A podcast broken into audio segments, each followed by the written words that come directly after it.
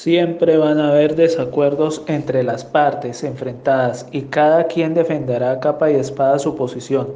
Por eso es importante que el mediador conserve la cordura a todo momento, no tomar posición por nadie y ser responsable de abrir, de abrir los canales de comunicación dando soluciones viables que favorezcan a todos. Siempre hay que hacerles ver la realidad sin encubrirla, ser honestos en cada momento, pero manteniendo el respeto y a medida que entiendan y reconozcan que se equivocaron, empezarán a ceder y a aceptar los hechos.